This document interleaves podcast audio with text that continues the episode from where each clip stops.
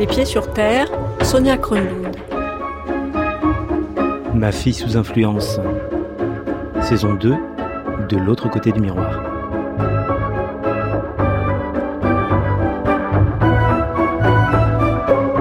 Selon les derniers chiffres du ministère de l'Intérieur, à Paris, sur 1700 Français qui ont rejoint la Syrie depuis 2014, 391 sont des femmes. La plus jeune a 14 ans, la plus âgée une soixantaine d'années. De nombreuses filles sont parties avec leurs enfants, certaines aussi ont eu des enfants sur place. Et on estime actuellement que 550 mineurs ont vécu ou vivent encore en Syrie ou en Irak.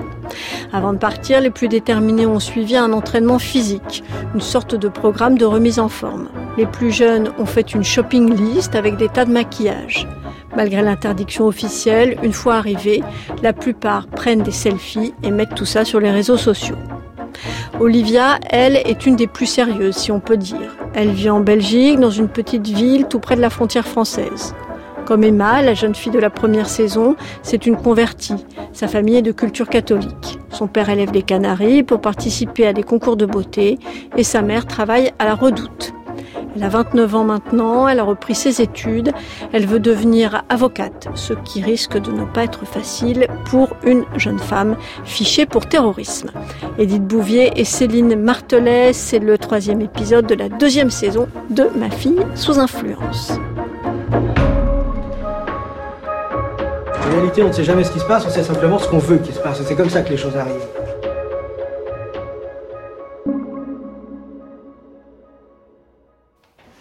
Je m'appelle Olivia, j'ai 29 ans, je suis belge et euh, je suis convertie à l'islam depuis un peu plus de 12 ans maintenant.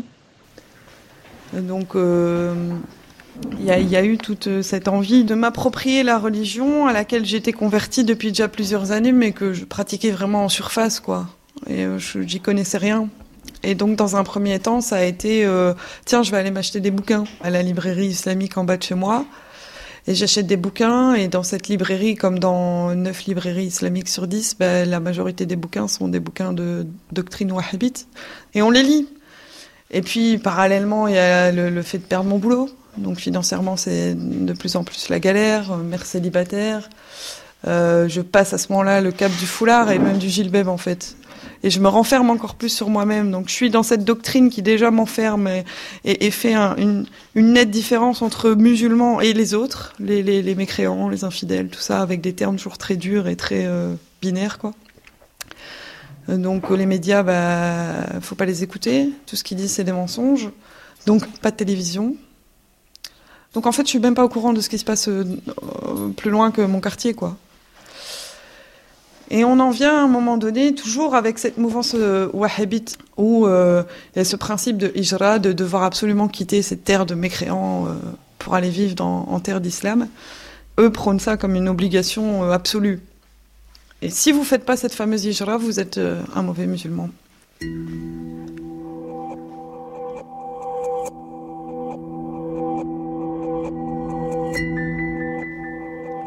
Donc je suis là avec une amie à ce moment-là qui, euh, on, est dans ce même processus toutes les deux. Et il y, euh, y, a la Syrie à ce moment-là qui vient sur le tapis.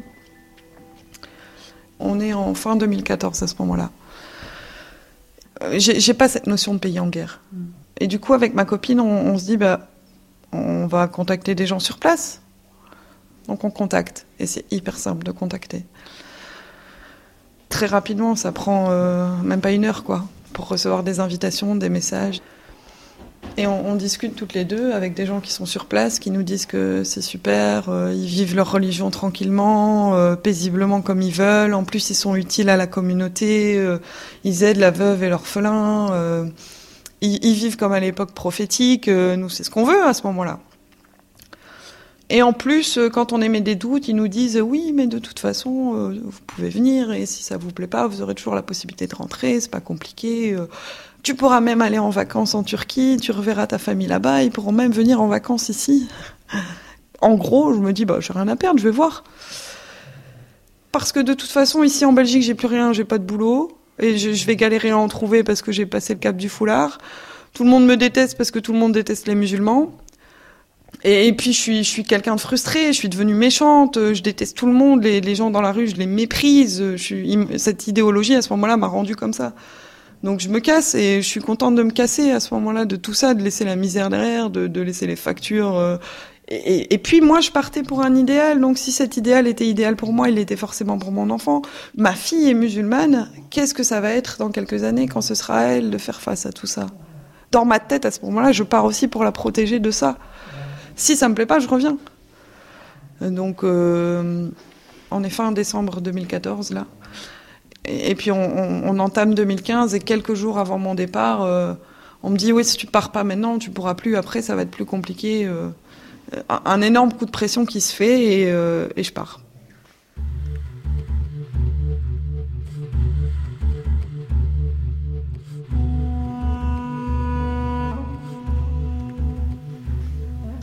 Les attentats de Paris, euh, j'en entends parler quand je suis déjà en Turquie. Et en fait, je m'en fous. J'ai l'impression d'être déconnectée de ce truc.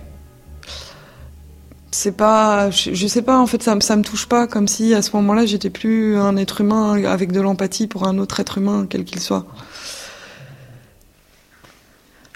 Donc je pars le 9 janvier 2015. J'ai 25 ans. Je pars avec mon enfant. Elle a 5 ans. Je monte dans un avion pour Istanbul. C'était la première fois que je prenais l'avion. Il fallait que je me rende dans un certain hôtel. Euh, on m'avait donné le nom de l'hôtel et euh, ils étaient rodés apparemment. Puis le lendemain, on m'a dit bah, euh, il y a un taxi qui va venir te chercher en bas de l'hôtel dans 20 minutes, sois là. J'étais en bas avec les valises, ma fille, et je suis montée dans le taxi taxi savait apparemment où m'emmener et, de là euh, il, nous a ramené à une autre voiture avec des passeurs. On a attendu d'autres gens. Euh, on a fait une grande partie en voiture et la fin les, derniers 3-4 kilomètres euh, à pied. On court à un moment enfin les, passeurs nous demandent de courir et puis à un moment donné il nous dit arrêtez vous pouvez marcher vous êtes tranquille marhaba fi quoi. Bienvenue dans l'état islamique. Et on est passé en Syrie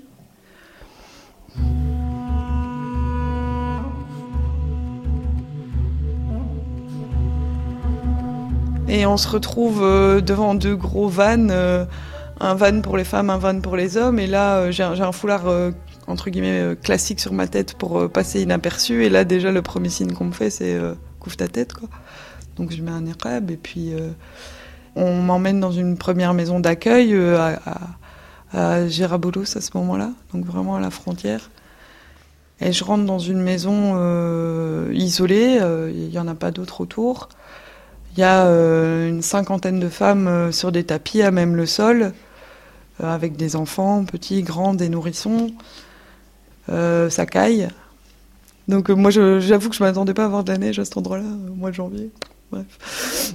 Et une des premières paroles que j'ai à un moment d'une fille qui me demande en anglais T'as pas un truc à manger? Je dis non. Ça fait trois jours qu'on n'a pas mangé, quoi. Et ça, c'est la première image que j'ai de ce pseudo-État islamique bon, je m'attendais pas à être accueillie avec un bouquet de fleurs et des confettis, mais quand même, pas à me retrouver face à des femmes qui ont faim dans un état soi-disant identique à, la période prophétique, quoi. Ça, c'est le premier point, mais je reste très peu de temps, je reste une, demi-heure là, parce qu'on vient me chercher. Donc, euh, la personne à qui je me marie après, sur place. Lui, c'est un contact sur place, et puis je me dis en plus, il est belge, donc c'est bien, on aura des choses à se raconter. Donc, je le découvre à ce moment-là, au moment où il vient me chercher, quoi. Mon futur gros lard, mon futur Shrek. Il m'y manque une dent par contre, ça je le remarque direct. C'est violent quoi, très violent. Et puis euh, il a ramené des gâteaux euh, pour la petite et tout, et euh, je trouve ça cool. Ça me rassure à ce moment-là. Je me dis bon, c'est cool, il a l'air normal.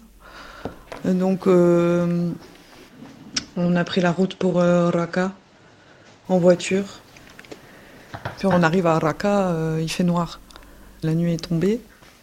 Et là, il me dit, ben voilà, euh, je vais te laisser à mon appart et puis demain, on ira euh, au tribunal pour se marier. Et puis donc, euh, il nous laisse dans cet appart où il n'y a pas d'électricité. Il fait froid, il fait humide dans cet appart, ça c'est un truc qui me choque. Il a préparé une chambre pour la petite et je trouve ça, bah, ça me rassure encore une fois à ce moment-là. Et puis, il nous ramène euh, des durum et des frites, quoi. Sans maillot. Le lendemain, en fait, la première chose qui me choque, c'est que bah, il fait clair là à ce moment-là, et euh, je vois la crasse dans l'appartement. Je me dis comment c'est possible pour un homme musulman de vivre dans une crasse pareille? Et puis donc oui, on va, on va au fameux tribunal. Euh, là, il me sort un- une espèce de petite euh, sacoche avec plein de bijoux euh, qui vont faire office de dot. Et puis bah, il y a deux entrées, une entrée homme, une entrée femme, et euh, il fait sombre parce que c'est au sous-sol, mais euh, ça a l'air quand même de, tourner comme une administration, quoi. Limite, il manque juste le petit ticket. Et il y a de tout, en fait. Il y a des vieux, il y a des moins vieux, il y a des boiteux, il y a, mais il y a pas de femmes, quoi. Là, on est vraiment dans, dans le monde des hommes. Ils viennent chercher les femmes au compte-gouttes dans la salle d'attente quand ils ont besoin, quoi.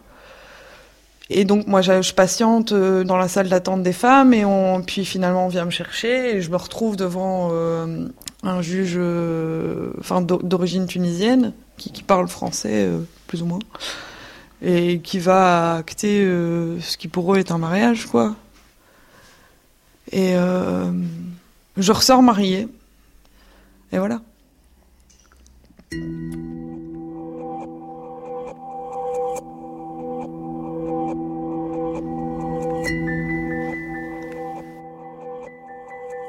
Euh, il il m'a jamais interdit de sortir toute seule, il m'a juste euh, euh, donné deux conditions. Euh, tu rentres avant la tombée de la nuit et tu sors armé.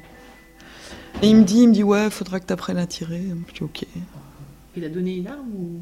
La sienne qui était là, la calache qui était là, adossée contre le mur quoi.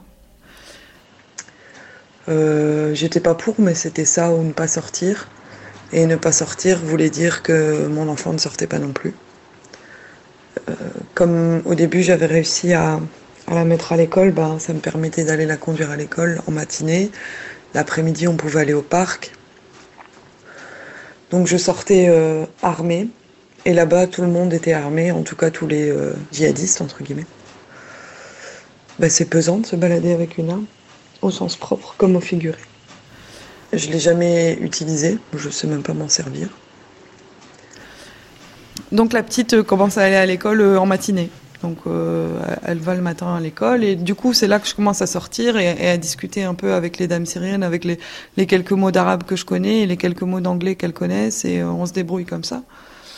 Je, commence à prendre mes marques dans cette ville que je connais pas, avec des trottoirs trop hauts, c'est la galère avec un gilbeb, ça pue l'essence, il y a, il y a pas de bombardement à ce moment-là. La seule chose euh, qui peut paraître anormale, c'est que bah, les hommes euh, sont tous armés, euh, même certaines femmes, mais peu. Et il y a quelques bâtiments qui sont effondrés, mais c'est pas énorme. La, vie suit son cours, les commerces sont ouverts. donc je, vois des choses. Un grand-père qui est là dans une ruelle sur le, le perron de sa maison en train de fumer une clope et qui se fait agresser par ce qui prétend être une police islamique. Mais cet homme a 80 ans, quoi, au moins. Il a probablement toujours fait ça. Aller fumer sa cigarette sur son, le pas de sa porte. Puis j'entends des histoires de femmes qui ont vécu des choses horribles. Moi, à côté de ça, j'étais avec un enfant de cœur, presque, quoi. Il est juste euh, mentalement euh, perturbé, quoi. C'est un homme violent, crade, stupide, qui a, à mon avis, été éduqué dans une misogynie euh, totale. Et mon caractère fait que je me tais pas. Donc euh, s'il y a un coup qui tombe, je me relève, même si j'ai mal. Tu me fais pas peur, quoi. C'est pas parce que tu fais 120 kilos et euh, je m'en fous. Je me rappelle d'une scène où le gars rentre et j'ai cuisiné du riz et le gars voulait des patates, sauf qu'il y avait pas de patates. Donc et puis quand bien même, je peux pas deviner. Et, et le gars supporte pas ça et donc c'est des coups de ceinture, c'est enfin voilà. Et puis un jour, lui, il rentre, il décide à ce moment-là d'ouvrir un restaurant de pâtes avec un Syrien. Il s'entendait très bien avec les civils syriens du coin. Il était déjà là depuis un, bon bout de temps. En fait, moi, à ce moment-là, je me pose même pas la question, tiens, il va pas au combat et tout, parce que c'était des questions que je m'étais pas posées avant de partir. Donc, ça, ça me fait pas tilt. Mais on, a parfois quelques discussions, et puis il, il m'explique qu'il se passe certaines choses, et à un moment, je lui dis, mais, mais c'est pas un État islamique, du coup, tout ça. Et lui me dit une phrase hein, à ce moment-là qui me choque quand même assez. Il me dit ouais, mais vaut mieux la moitié d'un État islamique que pas d'État islamique du tout. Et ça me reste quand même en tête, quoi.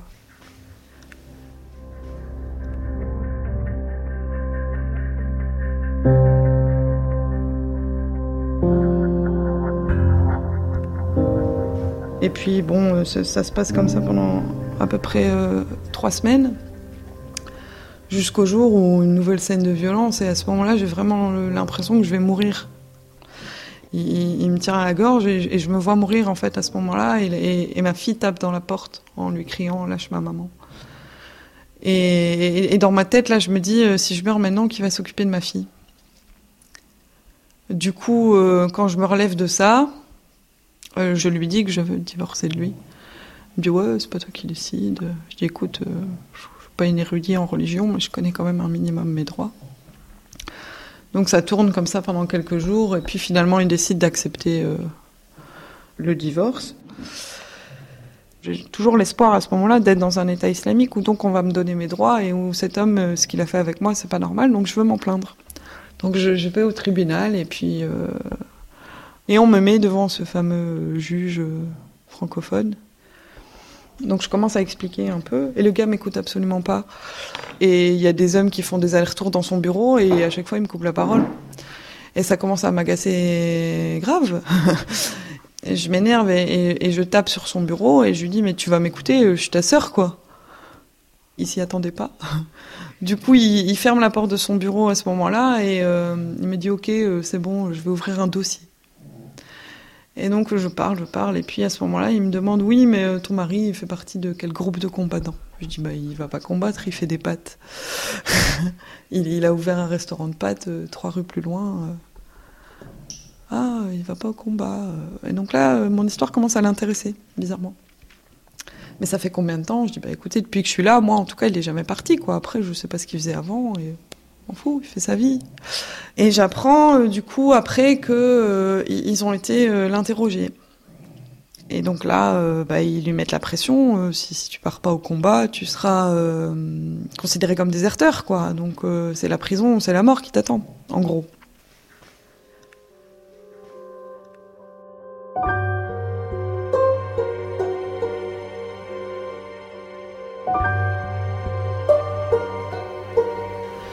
Donc, euh, on est en début février 2015. Et, là, donc, je me dis non, je veux rentrer. Ça fait déjà un moment que ça tourne dans ma tête, et là, je le formule. Le problème, c'est euh, comment est-ce qu'on rentre, quoi. Parce que moi, on m'a dit que je pouvais euh, rentrer chez moi comme je voulais, mais trois semaines avant, mon super mari m'a dit qu'il venait de fermer, entre guillemets, le, le, le territoire et que plus personne pouvait en sortir sans autorisation. Et puis euh, là, je reçois un message euh, sur Facebook de, Super Marie, enfin ex, qui me dit oui, euh, s'il te plaît, retire ta plainte et reviens. Je dis non, je, je, veux pas de toi et je retirerai pas ma plainte. J'ai rien dit de, faux. Ouais, non, dis-leur que j'allais quand même au combat, que j'attendais juste de rejoindre un autre groupe, sinon je vais avoir des problèmes, machin. Et là, je me dis bon bah c'est quitte au double et je lui dis écoute, je veux bien retirer ma plainte. Mais en contrepartie, tu me fais sortir de Syrie euh, avec ma fille. Et il me dit OK. Et, donc, il va dans un premier temps parler à, son wali, donc son supérieur, on va dire. Il va dire Oui, voilà, ma femme voudrait juste rejoindre la Turquie deux semaines. Euh, il, invente un truc. Euh, et le wali lui dit Non, moi, je peux pas lui faire de papier, va voir le, le gouverneur de Raqqa.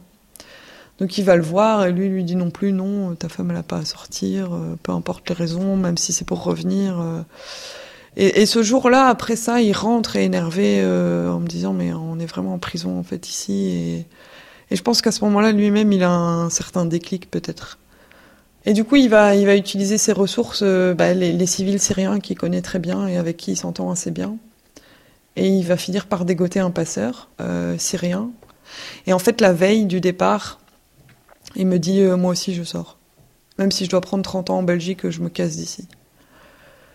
Donc euh, finalement, le lendemain matin, euh, bah, le, taxi passeur est là et, euh, et, on passe les checkpoints et on arrive à Talabiet, pas très loin de la frontière turque. Et, le soir, une fois que la nuit tombe, bah, on se retrouve face à un, espèce de champ immense avec 2-3 kilomètres plus loin des, des hautes grilles et, et l'autre côté des grilles, c'est la Turquie, quoi. Et il y a des centaines de personnes, quoi. Et on, m'a dit ce jour-là de mettre une abaya noire typiquement syrienne. Lui, il a rasé sa barbe parce qu'il faut surtout pas que les autres sachent qu'en en fait on fait partie de, Daesh à ce moment-là. Parce que là, c'est que des civils syriens. Et moi, je, moi, je fuis un mensonge, ils fuient leur vie, quoi. Et. Quand je vois, il y, a vraiment des personnes très âgées, des mamans avec des bébés à peine nés. Ils sont tous là avec leur sac et je me dis, mais merde, ce sac, c'est toute leur vie, quoi. À ce moment-là, je me sens coupable, quoi je me sens coupable parce que je me dis euh, tout ce qu'on m'a raconté et que soi-disant j'allais être utile euh, entre autres aux Syriens. En fait, c'était juste pour leur rajouter de l'horreur à l'horreur, quoi. Et j'ai fait partie de ça, même si c'était pas ce que je voulais. En, y allant et en étant sur place, euh, en n'ayant pas osé l'ouvrir plus quand j'ai vu des trucs moches parce que j'avais peur pour moi-même aussi. Je, me suis conduit comme une lâche, quoi.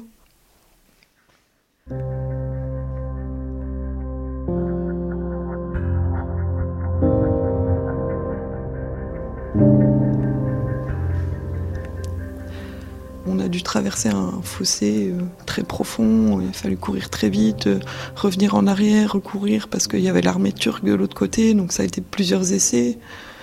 Et puis les gens qui tombaient à côté, on n'avait même pas le temps de les ramasser en fait, ou de les aider. C'était euh, chacun pour soi quoi. Et puis finalement on arrive à passer, on est même dans les premiers à réussir à traverser la grille. Et, une fois qu'on est sur le sol turc, ils peuvent plus rien faire quoi. Mais il y a encore tous ces gens derrière. Et ça c'était juste un soir. Juste un passage. On arrive à la première gare routière et, on prend un bus vers la ville de, de. On prend une chambre d'hôtel et à l'accueil, ben, ils demandent mon passeport, donc moi je donne mon passeport. Puis on a dormi un peu et vers midi, euh, bah, on a été manger euh, un McDo. Je déteste le McDo, mais bon, j'étais à deux contre un. Et la petite était contente, euh, on n'était pas très loin de la mer, donc j'ai dit à la petite, bah, cet après on ira voir la mer, et puis je suis plus en danger, je suis en Turquie. Autant en profiter en fait un petit peu de, voilà. Et donc euh, et on revient du centre commercial et cette espèce de choc où j'ai l'impression de sortir d'un trou noir qui a duré des mois et des mois alors qu'en fait ça n'a duré que deux mois et trois semaines. De, revoir les gens vivre euh, entre guillemets normalement, une vie normale quoi. Et quand on revient à l'hôtel euh, en milieu d'après-midi, bah il y a une dizaine de fédéraux turcs en fait qui sont en bas de l'hôtel et euh, bon, bah, on est emmené au commissariat et là j'apprends que bah, il y avait deux mandats d'arrêt internationaux et que en donnant mon passeport, bah, je suis cramé. Donc centre de détention administratif en Turquie avec la petite. Euh, lui, il sera mis en prison et ça dure un mois.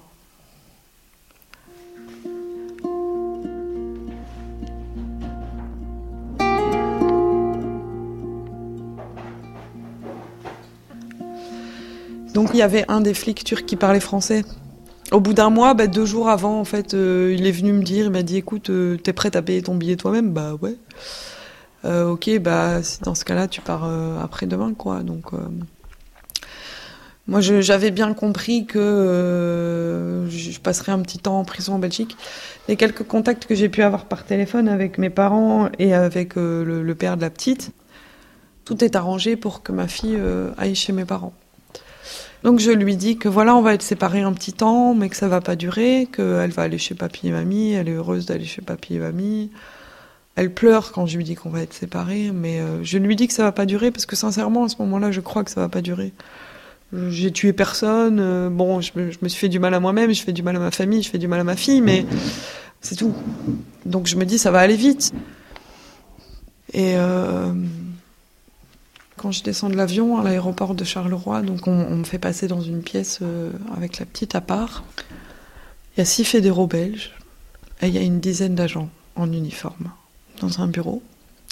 Et euh, je dis, bah voilà, est-ce que je peux euh, ramener ma fille à mes parents? Moi, je me dis, ça va se passer euh, comme des gens civilisés, quoi.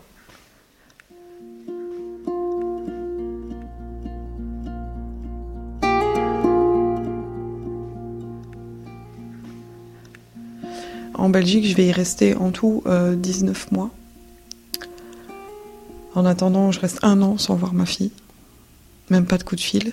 Et ma fille n'est pas confiée à mes parents comme ça devait être le cas, mais à son père qu'elle connaît à peine.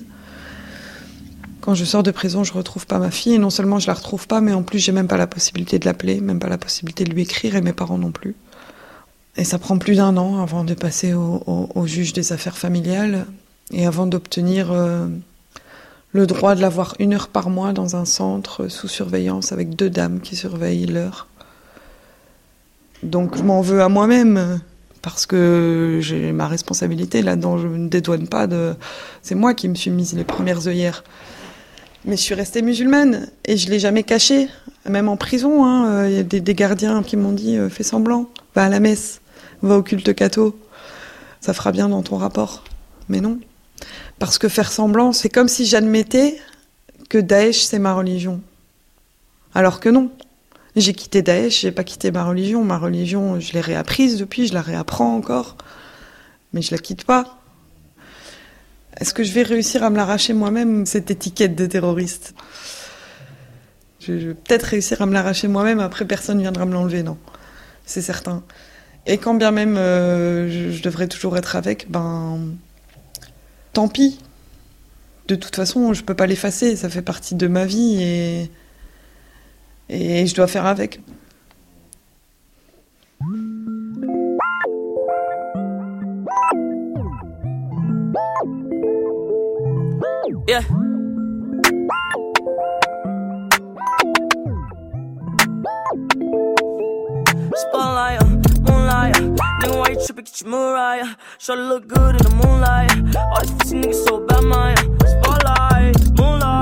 Nigga, why you tripping? Get your mood right. Show look good in the moonlight. All these pussy niggas so bad, mine. Spotlight, uh, moonlight. Uh.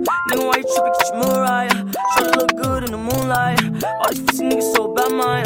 Spotlight, moonlight. Nigga, why you tripping? Get your mood right. Show look good in the moonlight. All these pussy niggas so bad, mine. Feel like I'm destined. I don't need no Smith and Weston, no. But who you testing? Fuck a scantron, here's your lesson, no. Knife and testing. Taking shots at all your breath, you know. Feel like I'm